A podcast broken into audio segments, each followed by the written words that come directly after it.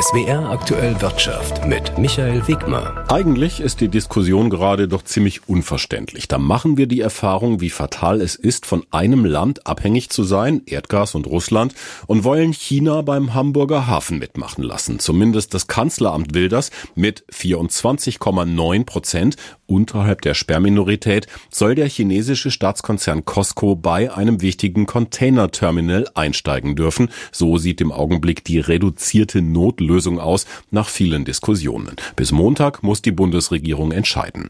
Professor Marcel Fratscher ist Chef des Deutschen Instituts für Wirtschaftsforschung in Berlin und hat sich heute öffentlich vehement gegen einen chinesischen Einstieg positioniert. Schönen guten Tag, Herr Fratscher. Guten Tag, Herr Wegmer. Ja, wir fangen ganz vorne und für Sie sicher ganz einfach an. Was spricht denn aus Ihrer Sicht gegen den Einstieg von Costco am Hamburger Hafen? Der Einstieg Costcos erhöht die Abhängigkeit Deutschland und Europas von China. Und es vergrößert die Asymmetrie der Wirtschaftsbeziehungen. Denn das, was chinesische Unternehmen, in dem Fall Costco, in Deutschland und Europa dürfen, eine wichtige Infrastruktur, sich beteiligen und Einfluss ausüben, das dürfen deutsche, europäische Unternehmen in China nicht.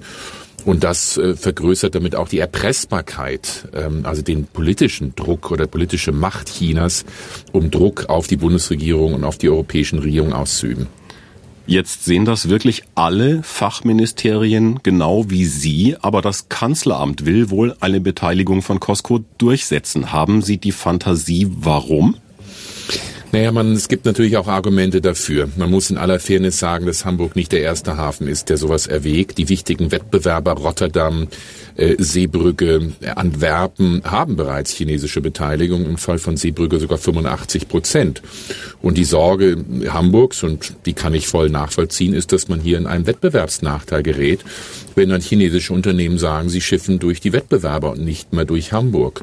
Ähm, das bringt natürlich auch eine Menge Geld äh, für den Wirtschaftsstandort Hamburg. Also kurzfristig ist es sicherlich von Vorteil für Hamburg.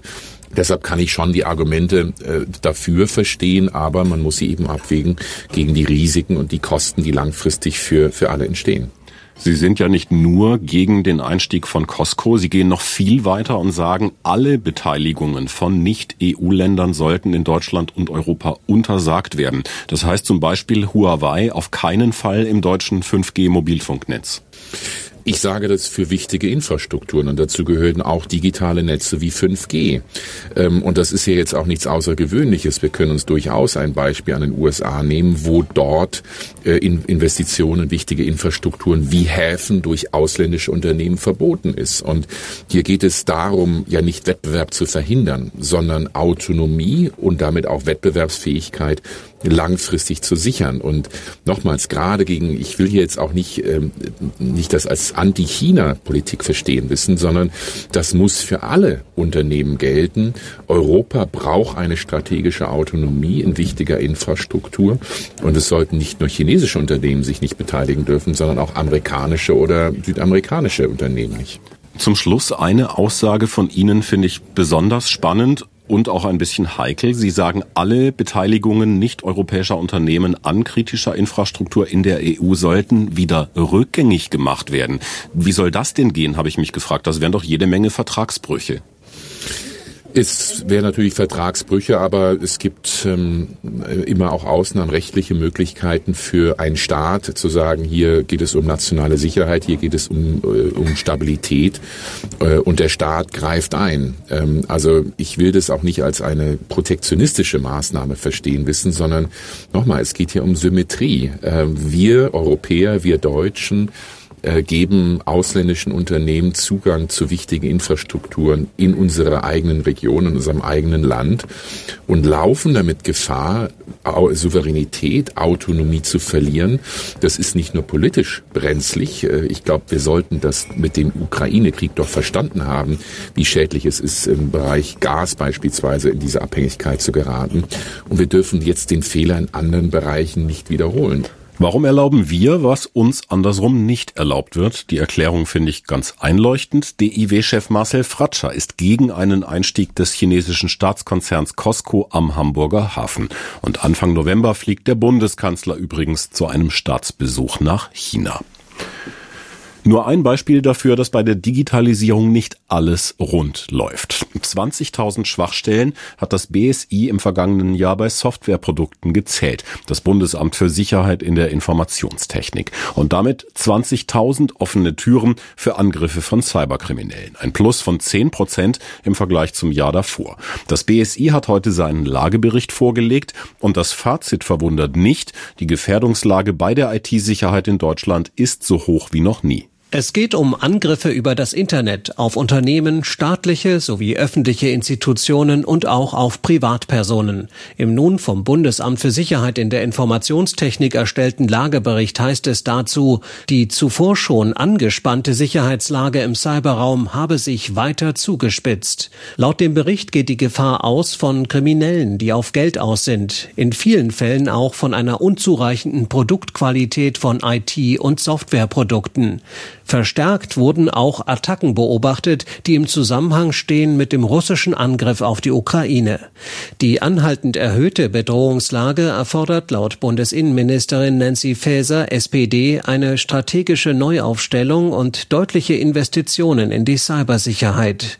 Diese solle noch in dieser Legislaturperiode auf ein neues Level gehoben werden, etwa durch die Stärkung der Sicherheitsbehörden. Der Lagebericht sollte ursprünglich schon vor zwei Wochen vorgestellt werden. Der Termin wurde aber kurzfristig abgesagt, denn der damalige Präsident des Bundesamtes für Sicherheit in der Informationstechnik, Arne Schönbohm, war öffentlich in die Kritik geraten wegen angeblich mangelnder Distanz zu russischen Geheimdienstkreisen. Vor einer Woche hat die Bundesinnenministerin Schönbohm abberufen. Wer ihm im Amt nachfolgen soll, steht noch nicht fest. Dietrich Karl Meurer, Berlin. Und wir sprechen jetzt der Reihe nach über drei große DAX-Konzerne. Positiv geht's los mit SAP. Der Softwarekonzern ist besser durch das dritte Quartal gekommen als von Börsenexperten erwartet. Das Unternehmen hat heute Zahlen für die Monate Juli bis September vorgelegt und danach hat das Waldorfer Unternehmen knapp 8 Milliarden Euro Umsatz erzielt. Ein Umsatzplus von 15 Prozent. Das klingt solide angesichts der schwierigen Weltwirtschaftslage. Tatsächlich sorgt vor allem der schwache Euro für Rückenwind, denn das US-Geschäft macht bei SAP einen großen Anteil aus. Wachstumstreiber war im dritten Quartal wieder das Geschäft mit Software in der Cloud. Hierauf konzentriert sich momentan der gesamte Konzern. Aber noch belastet diese Neuausrichtung stark die Bilanz. Im dritten Quartal ist der Gewinn erneut eingebrochen, unterm Strich um gut 60 Prozent auf rund 550 Millionen Euro. Gleichzeitig sitzt die US-Konkurrenz SAP im Nacken und hat Europas größten Softwarekonzern teilweise schon überholt. SAP sieht sich selbst an einem Wendepunkt. Ab dem nächsten Jahr will das Unternehmen nach der schwierigen Umbauphase endlich die Ernte einfahren und beim Ergebnis zweistellig zulegen. Ob der Plan aufgeht und SAP seine frühere Position als Börsenspitzenreiter zurückerobern kann, ist offen. Mit einem Minus von rund 30 Prozent liegt die SAP-Aktie in diesem Jahr im DAX im hinteren Mittelfeld. Sina Rosenkranz, SWR Wirtschaftsredaktion. Der momentan wertvollste Konzern im DAX will sich von der Frankfurter Börse zurückziehen, der Industriegaskonzern Linde. Hintergrund ist, dass Linde sowohl in Frankfurt als auch in New York notiert ist. Das habe negativen Einfluss auf die Bewertung und verursache mehr Aufwand, sagt das Management. In den USA werden dreimal so viele Linde-Aktien gehandelt wie in Deutschland. Bis Mitte Februar sollen jetzt die Aktionäre über den Rückzug abstimmen, sagen mehr als 75 Prozent Ja, könnte Linde sich im März aus Frankfurt Frankfurt verabschieden. Damit sind wir direkt bei der Börse und dort hat ein Rapper heute zumindest einen Aktienkurs beeinflusst.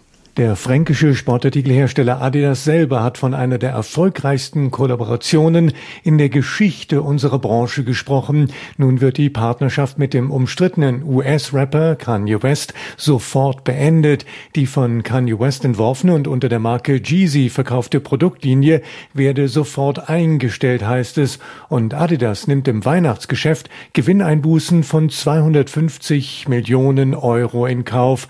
Doch Äußerungen von Kanye West verstoßen gegen die Werte des Unternehmens wie Vielfalt und Inklusion, gegenseitigen Respekt und Fairness, erklärte Adidas. Die Aktie verliert fast vier Prozent.